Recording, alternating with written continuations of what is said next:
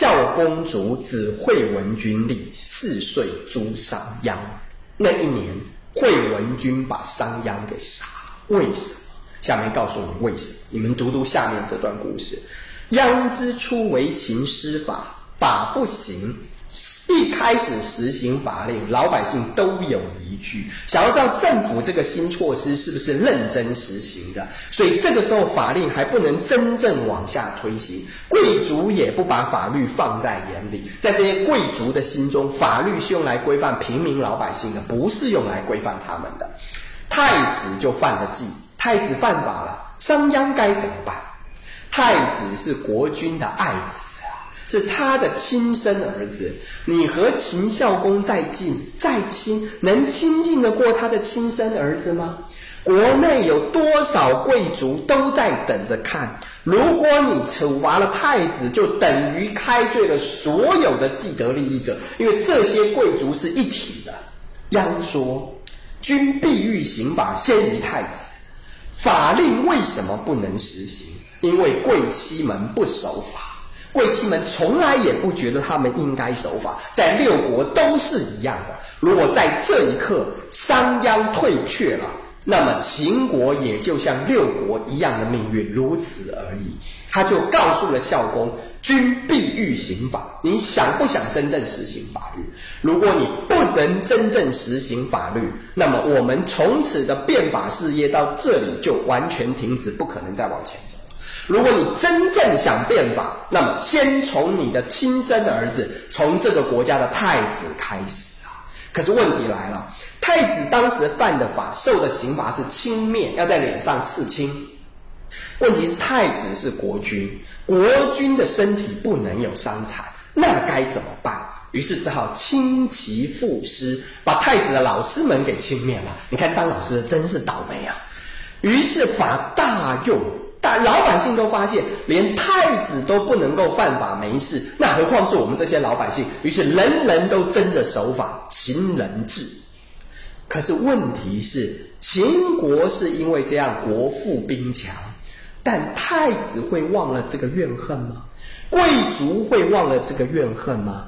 前面几十年他们没有把这个怨恨宣泄出来，不过就是因为秦孝公在位啊。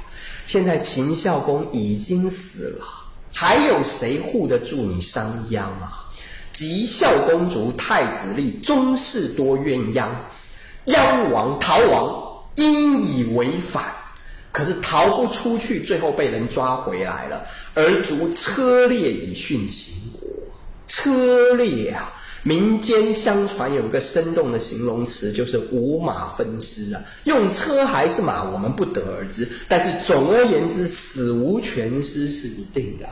商鞅能够强秦，最后居然落得这样的下场。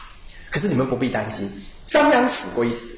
惠文君还是继续用商鞅的办法在统治秦国，他花了很久的时间，最后终于压倒秦国的传统宗室，得到了自己当真正能够执掌这个国家的机会，而他决定继续用商鞅的办法，因为他比谁都明白商鞅这套办法对国君最有利。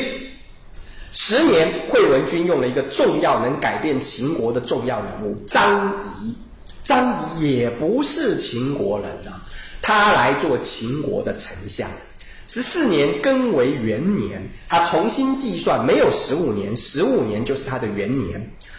七年，韩、赵、魏、燕、齐率匈奴共攻秦。你们看，五个国家联合匈奴，除了楚国没有参加以外，所有的强国都参加，一起进攻秦国。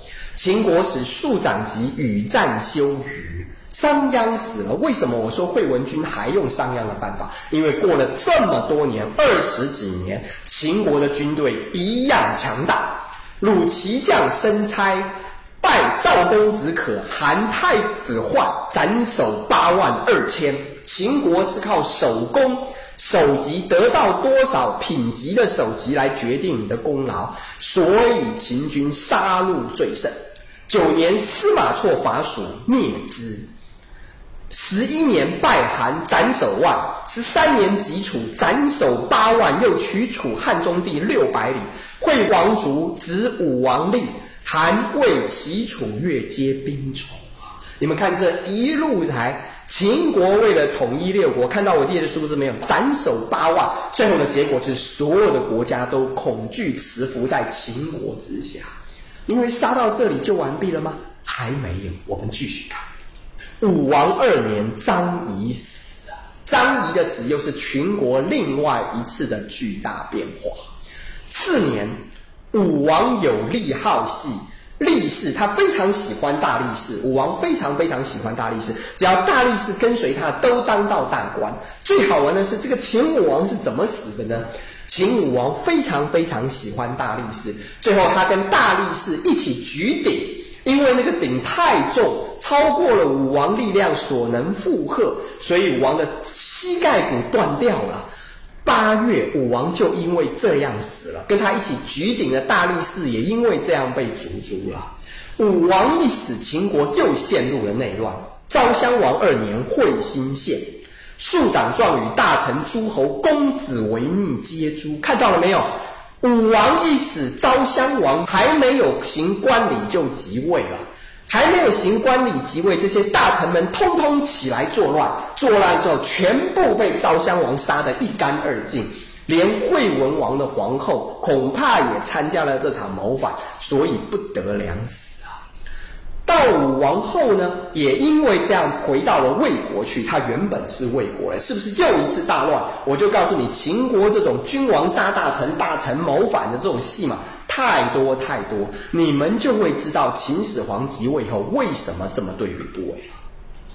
十四年，又一个影响秦国重要的人物出现了。左京白起攻韩魏于伊阙，斩首二十四万，拔五城。看到了没有？真正的大杀神现在才出场。十五年，大梁赵白起攻魏攻楚；二十九年，大梁赵白起攻楚，连楚国的首都都攻下来了，取郢为南郡，楚王逃走。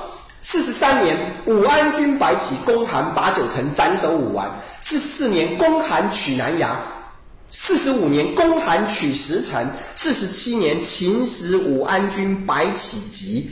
大破赵于长平，四十余万皆杀之啊！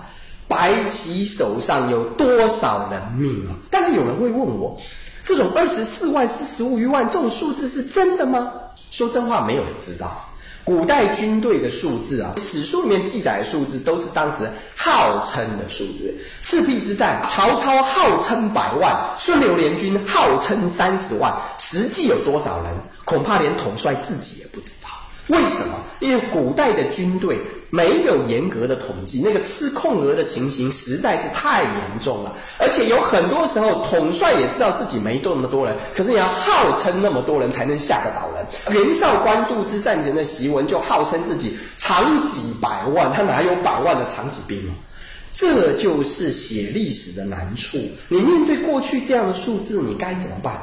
你要把这种数字你通通不相信，通通不要吗？那你就没有其他的史料可以参考。你如实记下来吗？哪里有实际的数字让你记？你唯一的做法只有把这种号称的数字记下来。在实际上有多少呢？说实话，没有人知道。那怎么办呢？只能把这个号称的数字继续往下读，不然怎么办呢？四十余万皆杀之，有没有四十余万不清楚。但是当时的记载曾经告诉你。在赵国的街上，每一家都在哭泣，因为死的男人实在是太多了。五十年十二月，白起为了秦国立下这么大的战功。如果我们做一个比喻，我坦白告诉你，商鞅把秦国从一只恶狗变成了老虎，张仪把这只老虎从西方的栅栏里头放了出来，而白起替这只老虎。披上了钢铁的武装，这就是这三个人的功劳。白起替秦国立下了这么大的功劳，秦王要如何赏识他？五十年十二月，武安君白起有罪死。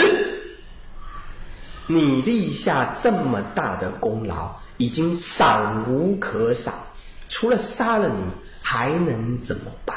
如果你安安稳稳低头做人，也就算了。如果你在这个时候不听王的命令，那王就会认为你这个人跋扈，他除了杀了你，还能怎么办？所以中国有一句老话：“功高盖世者不赏，威震其族者甚为，权过造化者不祥。”你们看看白起，就知道秦国究竟是一个什么样的国家。